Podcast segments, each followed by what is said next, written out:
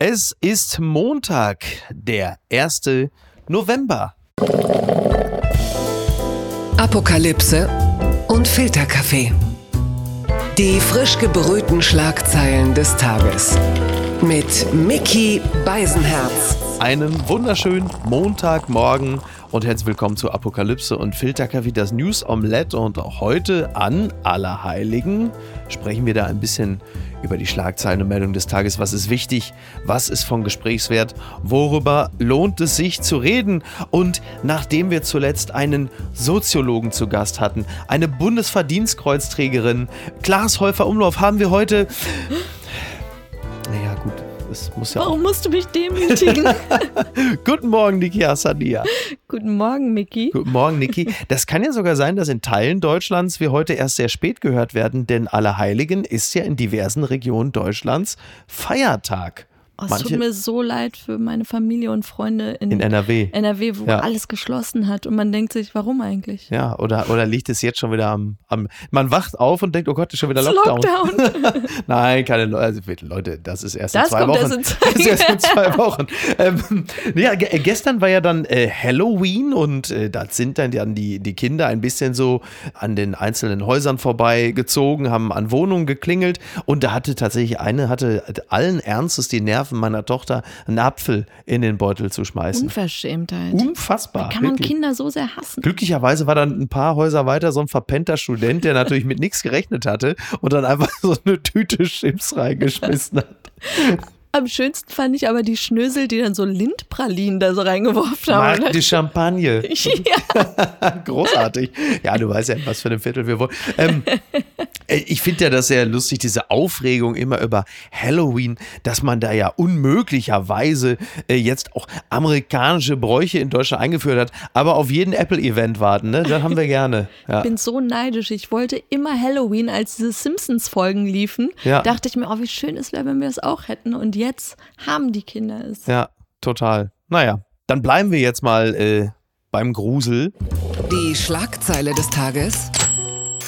Pariser Klimaziele, COP26 Präsident spricht von letzter großer Hoffnung, das berichtet die Zeit. Mit eindringlichen Appellen hat in Glasgow der Weltklimagipfel begonnen. Das Fenster zum Erreichen des 1,5 Grad Ziels schließe sich, warnt Gipfelpräsident Alok Sharma. In Glasgow verhandeln etwa 200 Staaten zwei Wochen lang darüber, wie das 2015 in Paris vereinbarte Ziel, die Erderwärmung möglichst auf 1,5 Grad im Vergleich zur vorindustriellen Zeit zu begrenzen, noch erreicht werden kann. Bislang reichen die Pläne der Staaten dafür bei weitem nicht aus. Aber Leute, ich kann euch alle beruhigen. Angela Merkel trifft heute in Glasgow ein, sprich die Klimakanzlerin ist da. Es wird jetzt, es wird jetzt alles anders. Du hast ja auch die Bilder gesehen. Es ist ja jetzt gerade eben erst der G20-Gipfel in Rom zu Ende gegangen und es gab ein wunderbares Bild, als die Am äh, Trevi-Brunnen. ja, am Trevi-Brunnen, als die Staatenlenker äh, alle eine Münze in den Trevi-Brunnen geschmissen haben. Du, man muss dieses Bild ja sehen. Du hast also die führenden Spitzenpolitiker, also sie schmeißen Altmetall ins klare Wasser, auf das eine Göttin ihnen bei der Rettung der Umwelt helfen möge. Oh, Fortuna. Ja, oh Fortuna. Äh, man muss ehrlicherweise sagen, das war äh, eins ihrer besseren Konzepte in der letzten Zeit. Und jetzt geht's halt nach Glasgow und dann verhandelt man ähm, über das 1,5 Grad Ziel und ist dabei äh, wie erfolgreich. Also ich bleibe skeptisch. Mhm. Und nach diesem G20-Gipfel Ja. war ja jetzt auch das Fazit, Merkel tritt vor die Presse und sagt, ja, äh, ein sehr gutes Ergebnis, dass wir uns alle darauf einigen konnten, dass wir äh, das Pariser Abkommen ähm, Einhalten wollen, so, einhalten ja. wollen von Ja. 2015. Ja. Und dann denkst du dir, ihr seid alle angereist mit eurer Entourage, mit den Jets und sonst was, Mhm. Ja. um zu inszenieren, die Welt doch irgendwie besser machen zu wollen. Richtig. Und am Ende des Tages wird es doch eher sein, wir Ja, einigen uns auf das, worauf wir uns Genau. vor sechs Jahren geeinigt haben. Und auch das ist unklar. Wahrscheinlich Genau. nicht. Genau, genau. Also es, es, deutet ja wenig darauf hin, dass man diese äh, Ziele äh, erreichen wird. Äh, die ganzen Dynamiken verschärfen sich ja auch eher.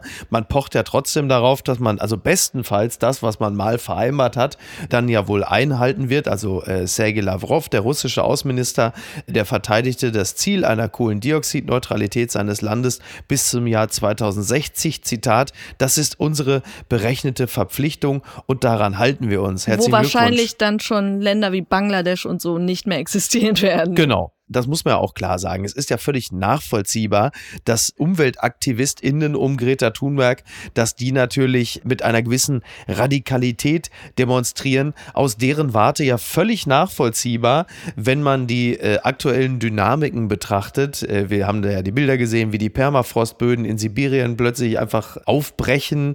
Du siehst es ja an allen Ecken und Enden der Welt. Also es gibt ja nun sehr viele Bilder, die äh, uns daran erinnern, dass es eine Menge zu tun gibt. Und auf der anderen Seite hast du eine unglaubliche Behebigkeit seitens der größten Länder und immer wieder den Eindruck, dass man sich einfach auf nichts Verbindliches verständigen kann und schon gar nicht auf etwas, was darauf hindeutet, dass man sich, sagen wir mal ganz vorsichtig formuliert, ambitioniertere Ziele steckt. Und dass das natürlich der jüngeren Generation zusetzt, die sich dieses Thema sehr auf die Fahnen geschrieben hat, ist ja nun absolut nachvollziehbar. Ja, es bleibt einfach das Dilemma der Regierenden, die sich denken, ja, wir müssen uns schnell um das Klima kümmern, aber auf der anderen Seite, meinem Volk darf es dabei nicht schlecht gehen und der genau. Wirtschaft. Genau.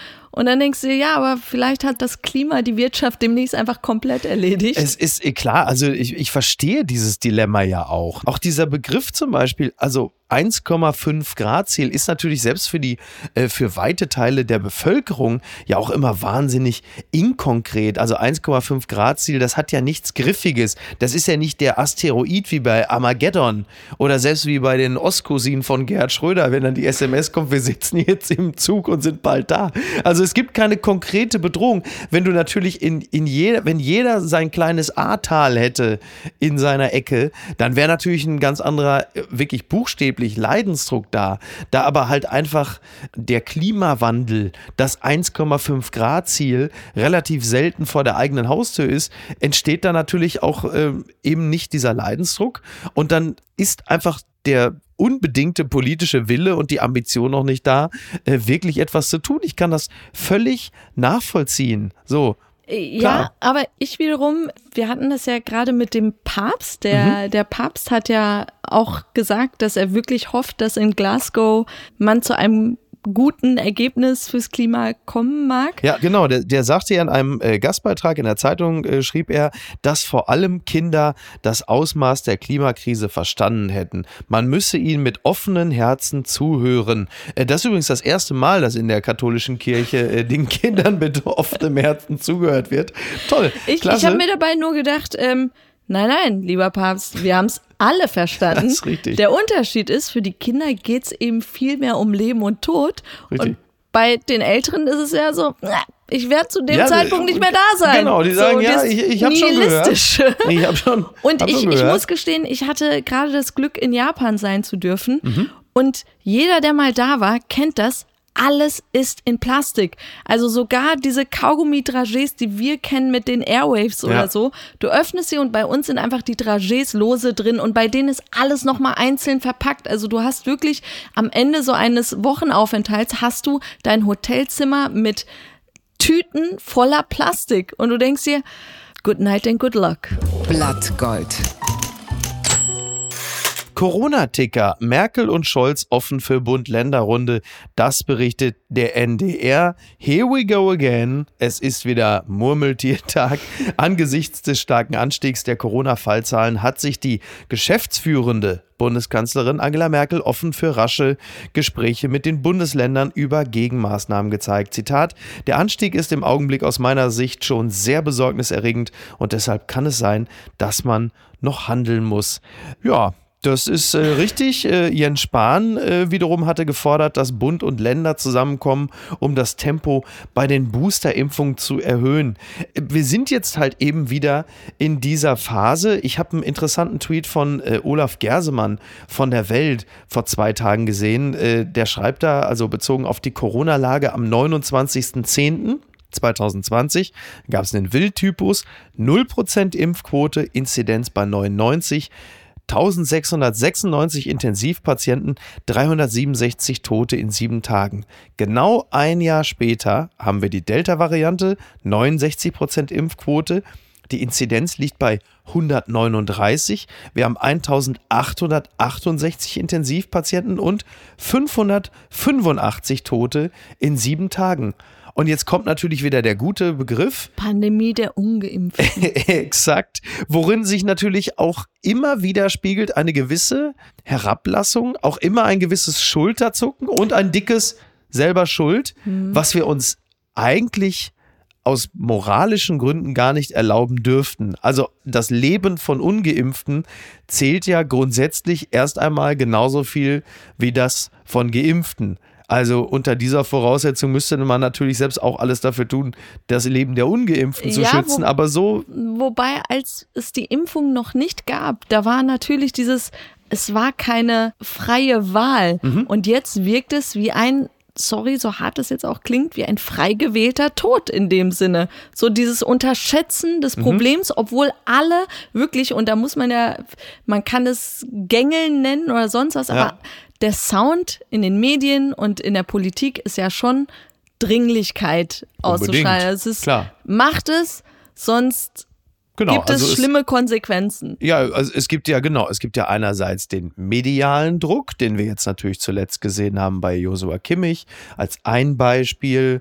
Ähm, Kann er es wagen? Dann hast du natürlich andererseits die Schlinge, die sich immer weiter zuzieht. Also das heißt, die 2G-Modelle werden jetzt auf verschiedenste Bereiche angewandt. Jetzt bist da du dann du ja auch gerade eine Kolumne geschrieben. das ist richtig. Wo du für die Impfpflicht Genau, plädierst. genau. Also ich bin jetzt an dem Punkt, wo ich sage, es ist jetzt einfach gut. So, so wie Eltern. So, wir haben es im Guten versucht. Basta, Herr Schröder? Jetzt ist, äh, jetzt sag ich mal, basta. Jetzt reicht's. Naja, das ist ja, also gegen die, also wenn wir das Grundgesetz, ja, und die Machbarkeit rechtlicherseits mal beiseite lassen, dann ist ja die Impfpflicht auch deshalb nicht eingeführt worden, selbst Karl Lauterbach sagt, wir haben immer gesagt, wir wollen keine, also machen wir es jetzt auch nicht. Also sollte die Einführung einer Impfpflicht auch deshalb vermieden werden, um das Vertrauen der Bürger in die Politik nicht zu erschüttern. Da würde ich jetzt mal sagen, man würde jetzt sowieso das Vertrauen in die Politik derer erschüttern, die eh keines mehr haben. Genau. Denn die meisten, die sich haben impfen lassen,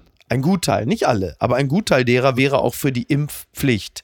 Und jetzt bin ich wirklich an einem Punkt angelangt, wo ich denke, lass uns die Impfpflicht alleine schon deshalb einführen, um auch diese elenden Impfdiskussionen in der Öffentlichkeit endlich zu beenden. Denn solange es keine Impfpflicht gibt, gibt es natürlich auch immer diese, Klammer auf, moralische, Klammer zu, Selbsterhöhung der Geimpften gegenüber denjenigen, die ihre Impfentscheidung noch nicht abschließend gefällt haben. Und auch da bist du wieder bei dem Wort, was ich gerne und oft wiederhole, trotz. Wenn du aber eine Impfpflicht eingeführt hast, dann entfällt das ja einfach schon mal. Dann ist es vom, Diskussion. Da ja. gibt es keine Diskussion, es ist vom Gesetzgeber vorgegeben und es entbindet auch den einen oder anderen von dieser selbst auferlegten Verpflichtung, sich gegen diesen Impfdruck zu erwehren, indem man sagt, ich mache es jetzt erst recht nicht. Also auch in den eigenen Peer Groups. Ja, dass ähm, man sich nicht rechtfertigen muss, dass man jetzt ein Schaf ist, genau. sondern ich muss ja, weil ich will meinen genau. Job behalten oder so. wie auch immer. Also ja. ich sehe das auch ein bisschen von der psychologischen Warte aus, dass halt man wirklich ein, ein Gentleman's Exit den Leuten lässt, oder ein Ladies Exit, ist ja nicht nur eine männliche Thematik, dass man sagt, ja, sorry, ich hätte ja, ihr Leute, ihr habt es ja gesehen, ich war immer dagegen, ich hätte es nie gemacht, Können aber so, aber ich will ja auch jetzt nicht irgendwie, äh, ne? Ich bin, um ehrlich zu sein, schon von Anfang an für eine Impfpflicht gewesen. Ich habe es immer mit der Masernimpfung auch mhm. verglichen und ich ähm, zwischen 1949 und 1975. Ja, und ich Pocken, dagegen ne, Pocken, Impfpflicht. Pocken war das. Okay, ja, genau. was mich aber was mich aber irritiert ist, dass die Leute sich so ja gegen das Wort Pflicht oder Zwang in in dem Fall so wehren, wo ich mir denke, ey Leute, wir waren fast anderthalb Jahre eingesperrt. Ja. Das habt ihr gerne auf euch genommen. Das ist noch ein viel radikalerer Eingriff, alles auf Pause zu drücken, ja, auch seitens der Regierung. Da habt ihr so durchgegriffen seitens der Regierung. Und jetzt, diesen letzten Meter, wollt ihr nicht mehr gehen? So, da, das ja, war immer meine große Frage. Ja. Ja. Und da bist du natürlich wieder im Bereich des Liberalismus. Da könnte man natürlich aber auch so argumentieren, dass man sagt, also wenn jetzt die Impfpflicht oder sei man für die Impfpflicht, dann gibt man natürlich das bisschen Freiheit auf aber man erlangt natürlich ein, ein großes Stück Freiheit zurück, indem man sich künftig wieder frei wird bewegen können. In allen genau, Lebensbereichen. Und ich empfinde es eben nicht als Freiheit, wieder in einen Lockdown treten zu müssen, weil einige sich dann weigern. Bewusst. Ja. Und, das und, und wir wissen, und das ist ja der Punkt, wir wissen halt eben nicht, in welche Situation wir jetzt geraten werden, je nachdem, wie weit sich dann die Krankenhausbetten wieder füllen. Im besten Falle steht übrigens auch ein Pfleger am Krankenhausbett, denn das ist ja äh, auch gerade eine ganz große Frage. Die Betten allein alleine Doch, bringen es ja auch nicht. wie es sich entwickeln wird, weil wir Richtung Großbritannien schauen und sehen, Stimmt. wie es da gerade läuft. Also wir ja. haben die Negativbeispiele und deshalb wirklich jetzt handeln. Und jeder, der noch zögert und argumentiert oder sonst was, Zeit ist gerade das Problem. Also ich verstehe jeden, der irgendwie noch so debattieren will, aber ja. wir haben ein Zeitproblem. Absolut. Und die weniger geimpft sind und dann sprechen wir wieder über die Mutationen und neue Varianten und ich habe keinen Bock mehr drauf. Ja, ja, das geht mir auch so, zumal jetzt eben diese Booster-Impfung ja äh, ein großes Thema werden. Also wir kommen ab einem gewissen Punkt, stehen wir dann, ich will nicht sagen wieder bei Null, aber wir, wir, natürlich, klar, also du musst es halt eben auch pflegen. So eine, wir so, stehen du, du teilweise schlechter da, wie diese Statistik gerade genau. beweist. Ja, ja. Also wir sind dann so in so einem Bereich, jetzt kommt der TÜV vorbei und sagt, du musst jetzt mal deinen Impfstatus erneuern, sonst kriegst du keine Plakette. Das ist halt so. Interessant wird natürlich der Impfanreiz. Ich habe gerade hier gelesen bei NTV, 55 Menschen lassen sich während Bombenentschärfung impfen. Also im, im Kreis Osnabrück wurden während äh, einer Bombenentschärfung, da waren so Schaulustige, Freiwillige und da waren auch welche als Helfer dabei und so. Und dann haben halt einfach wirklich auf 55 Menschen dann ein spontanes Impfangebot angenommen. Ich dachte, der Trick war, dass die ihre Häuser verlassen mussten und theoretisch dann nichts zu tun hatten und in diesem Saal warten mussten. Und da Ach hat man gesagt, sein, hier Leute, das nutzen wir jetzt. Und dann ja. dachte ich, da könnte man ja die Leute auch irgendwie so Ach so, stimmt, ja, ja täuschen stimmt. und sagen, ey, eure Häuser sind von Parasiten ja. befallen und wir müssen die Kammerjäger jetzt reinschicken. Gut, in der ne? Zeit könnt ihr hier warten und euch impfen lassen. Mal gucken, was man sich als nächstes ausdenkt. Die unbequeme Meinung. CSU-Chef Söder Ampelkoalition könnte Gesellschaft spalten, das berichtet das Redaktionsnetzwerk Deutschland. Markus Söder warnt davor, dass eine Regierungsbeteiligung von Grünen und FDP die Gesellschaft weiter auseinandertreiben könnte. Man muss aufpassen, dass die Ampel nicht zu einer Spaltung unserer Gesellschaft führt. Herzlichen Glückwunsch. Söder warnt vor Spaltung. Das ist ein bisschen der Chef oh, von Ferrero, warnt vor Chipsletten. Wir könnten dick machen. Also, das ist ja, er ist knietief in der Opposition. Er sagt, es, schauen Sie, es droht eine Koalition aus vermeintlich Besserwissenden der Grünen und Besserverdienenden der FDP. Wer ist denn bei der CDU an der Stelle? Ja, ja, diese Koalition steht für mehr Zuwanderung, mehr Verschuldung und höhere Kosten. So, okay, also er schärft jetzt das christsoziale Profil, ne? mehr Zuwanderung, um Gottes Willen, mehr Verschuldung, klar, höhere Kosten. Er schärft jetzt einfach nur den Populismus-Sound. Ja, also, ja, aber, aber er, er versucht natürlich, also er ist jetzt halt knallhart in der Opposition. All die Ängste und Sorgen genau. des Volks ja. nimmt er sich jetzt an. Ja, ja. Und auch äh, mit den Gaspreisen und man müsse ja Steuern senken genau. und dann denkst du dir. Ja, ja. Bundeswehr stärken, nicht schwächen, plus eine Abschaffung des Paragraphen 219a, also des Werbeverbots für Abtreibung, ist mit uns nicht zu machen. So, also du siehst, er ändert sich halt eben auch ein bisschen daran, dass in Bayern halt nun mal äh, die christlichen Werte Hashtag, besonders hochgehalten werden. Hashtag Your Body His Choice. Ja, genau, Your Body His Choice. Ja. Ja. Ähm, klar, also ähm, du siehst, er, er nutzt es halt und. Vor äh, allem der Spalter persönlich, das ist so. Ich frage mich dann auch, reflektiert er sich für einen Moment selbst, was Nein. er die letzten anderthalb Jahre mit Laschet gemacht hat. Ich glaube, es ist ihm einfach wirklich egal. Oder? Ja, es ist ihm einfach wirklich egal. Der sieht jetzt einfach nur die Landtagswahlen. Das dauert auch nicht mehr so lang. Und er muss jetzt einfach seine Zahlen beziehungsweise die der CSU hochfahren. Und das geht natürlich am besten, äh, wenn du in die Frontalopposition gehst gegenüber einer Regierung, die noch gar nicht steht und du natürlich das genau überdies das konservative Profil schärfst für, schauen Sie, Bayern. Und äh, weil du gerade sagtest, was das Thema Laschet angeht, dann hat man ja in der, in der Bild hat man ja mit ihm gesprochen. Dann äh, viele in der CDU machen Sie persönlich wegen ständiger Querschüsse gegen Armin Laschet mitverantwortlich für die Wahlniederlage. Welchen Anteil haben Sie daran? Daraufhin sagt Söder, wir haben die Wahl als Union zusammen gestaltet. Das Hin- und Herschieben von Schuld hilft niemandem weiter. das sagt natürlich in der Regel immer der Schuldige. Das ist ja logisch. Ach, es ist wirklich, äh, das wird noch wirklich interessant. Ach, er ist so sympathisch. Das gibt's doch gar nicht. Erpressung. Iranische Hacker greifen LGBTQ-Dating-Seite in Israel an. Das berichtet die FAZ. Die Gruppe Black Shadow droht damit, Nutzerdaten zu veröffentlichen. Unter anderem könnte dadurch der HIV-Status bekannt gemacht werden. Die Hacker fordern eine Million Dollar. Ja, äh, sie haben laut Medienberichten mit der Veröffentlichung von Daten der israelischen LGBTQ-Dating-Seite Atraf gedroht, wenn die Betreiber nicht umgerechnet rund 870.000 Euro zahlen. Zitat, wir haben es mit einem iranischen Cyberterror-Ereignis zu tun, zitiert das israelische Fernsehen aus einer Stellungnahme der Seitenbetreiber am Sonntag. Das ist natürlich auch hart. Äh, ich meine, also da muss man sich mal vorstellen, die, die hemmungslose Weitergabe privater Daten, peinliche Einblicke, beschämende Fotos oder kurz, folgt mir auf Instagram. ähm, ja, aber also diese Cyberangriffe auf ganze Städte, auf Unternehmen, das ist ja offenkundig, dass sich das mehrt. Und wenn solche Seiten angegriffen werden, dann wird es natürlich besonders pikant, wenn es dann auch noch um die Veröffentlichung von so sensiblen Gesundheitsdaten geht, wie zum Beispiel HIV-Erkrankungen. Wer erfindet diesen Namen Black Shadow? Klingt wie so ein marvel so, Aber auch oder? schon so Schurkennamen, ja. weil du von Anfang an weißt, wir begehen jetzt Unrecht. Ich möchte auch Black Shadow heißen. Das klingt cool und gefährlich. Und das hat mich an diese ähm, Geschichte von 2015 erinnert. Die, ähm, es gab diese Plattform Ashley Madison, ja. wo man sich anmelden konnte, um fremd zu gehen. Also ja. es war explizit für Menschen in Beziehungen oder Ehen.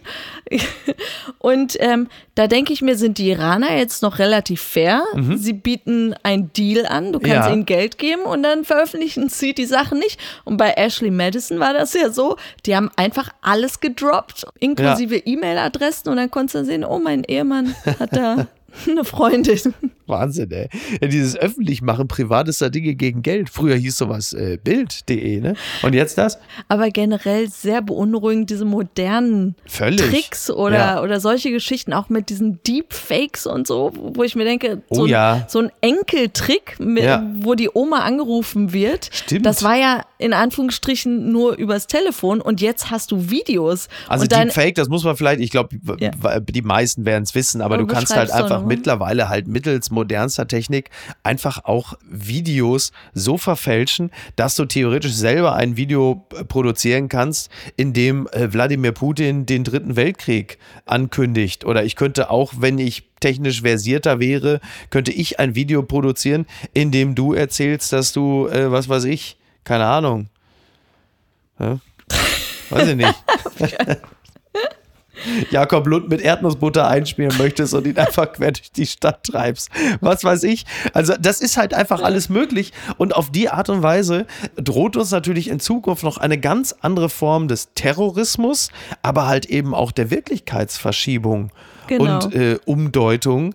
Du kannst ja. Und, ähm, demnächst, und ich sag dir auch, wie es laufen wird. Dann gibt es ein Video und, und wie du gerade sagst, ja, Putin, und dann behauptet man, ja, das hat er aber nicht gesagt. Und die Gegner werden aber sagen, ja, aber er hätte es ja gesagt haben können. Richtig. Und das zählt dann nur, weil es fühlt sich richtig an. Es fühlt ja. sich wahr an. Und ja. das zählt nur. Ich bin gespannt, wann uns Gil Ofarim neues Videomaterial präsentiert. das hat mich überrascht. Ice Cube backs out of $9 million Sony Jack Black flick after refusing Vax request. Das berichtet die New York Post. Ja, es ist jetzt schon das zweite Mal, dass Ice Cube ein, ähm, ja, im Grunde genommen lag der Vertrag ja schon vor, ein sehr gut dotierter Vertrag über einen Film. Und äh, weil es dort aber sehr strenge Corona-Auflagen gab, beziehungsweise er Eine musste halt einfach geimpft sein, hat er gesagt, Kinders, lass gut sein, aber äh, das mache ich nicht. Und wenn ich sowas äh, lese, dann denke ich immer, mein Gott, wäre Nicolas Cage doch einfach nur Impfgegner. Was wäre uns für Filme erspart geblieben?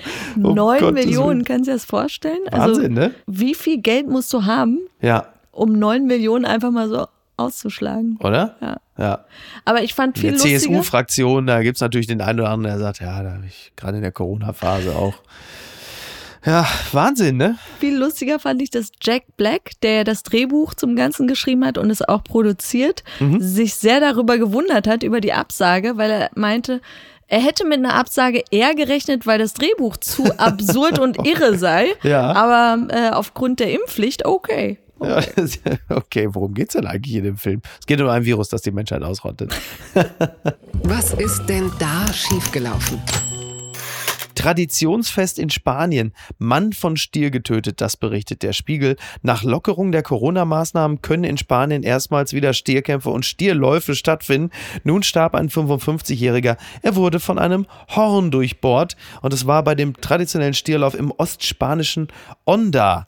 Ja, was soll man sagen? Also zu frühe Lockerungen sind also ganz gefährlich. Das kann ich nur warnen. Ja, was dass will es man, überhaupt noch Stierkämpfe gibt. Stierkämpfe und Stierläufe. Äh, also natürlich ist es schlimm, wenn einer daran stirbt. Mein herziges Beileid, aber man sagt auch, ja, das ist wirklich die dämlichste Variante aller Lockerungen, dass man sagt, also äh, wir haben jetzt, wir haben jetzt, wir haben jetzt wirklich lang genug äh, die Menschen geschützt. Jetzt wird es Zeit, dass wir die Lebewesen endlich wieder aufeinander hetzen Ab und 23 Uhr The Purge ja, an alle. Es ist wirklich, es ist Wahnsinn, ne? Also, ja, was soll man da sagen? Lass die Scheiße doch einfach, oder? So. Aber sonst macht Spaß. Dann lass dich doch mit Tomaten bewerfen. So, Tomatina ist doch auch in Ordnung. Ne? Passiert wenigstens nichts. Also Gab ich. es nicht sogar eine Kombi aus Tomaten überall und die Stiere laufen durch? okay. Das weiß ich auch. Na.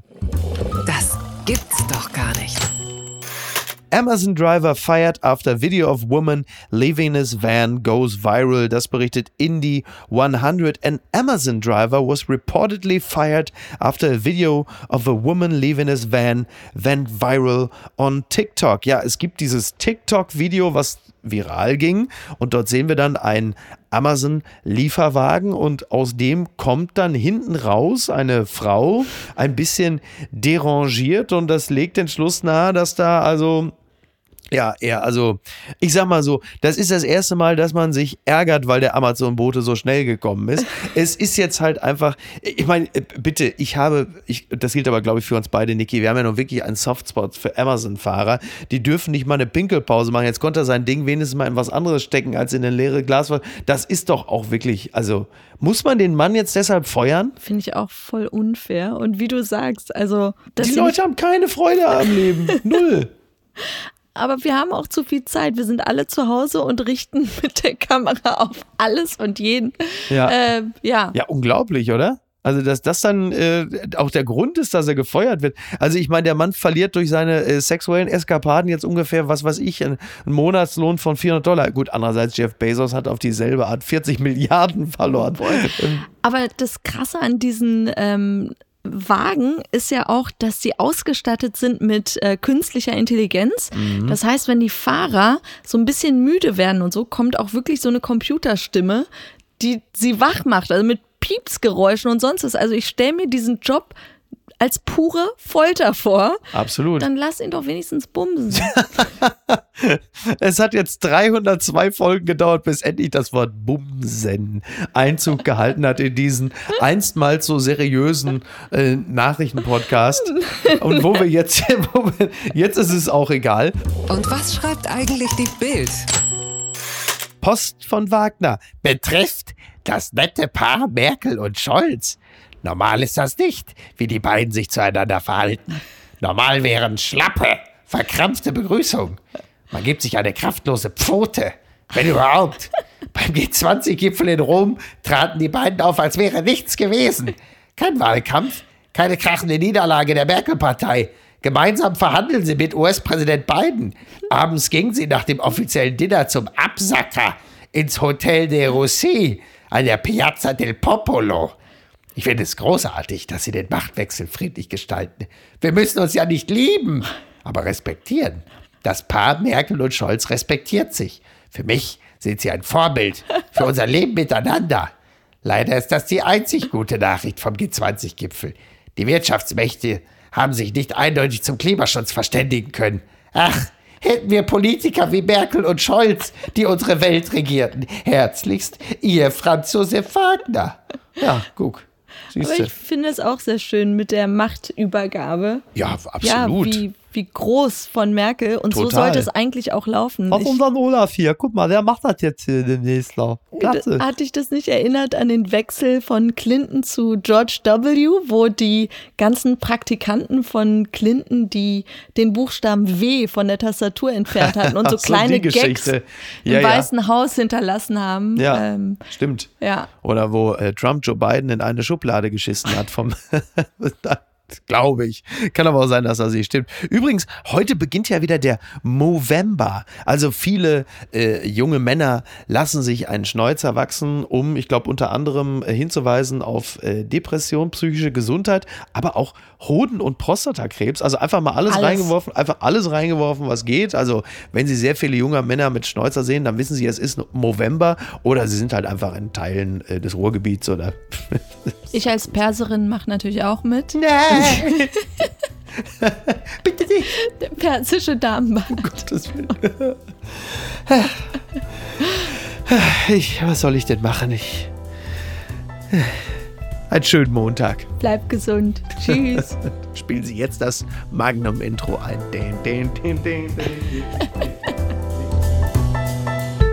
Apokalypse und Filtercafé ist eine Studio Bummens Produktion mit freundlicher Unterstützung der Florida Entertainment. Redaktion Niki Hassania. Produktion Laura Pohl. Ton und Schnitt Niki Franking. Neue Episoden gibt es jede Woche montags, mittwochs und freitags, überall, wo es Podcasts gibt. Stimme der Vernunft und unerreicht gute Sprecherin der Rubriken Bettina Rust.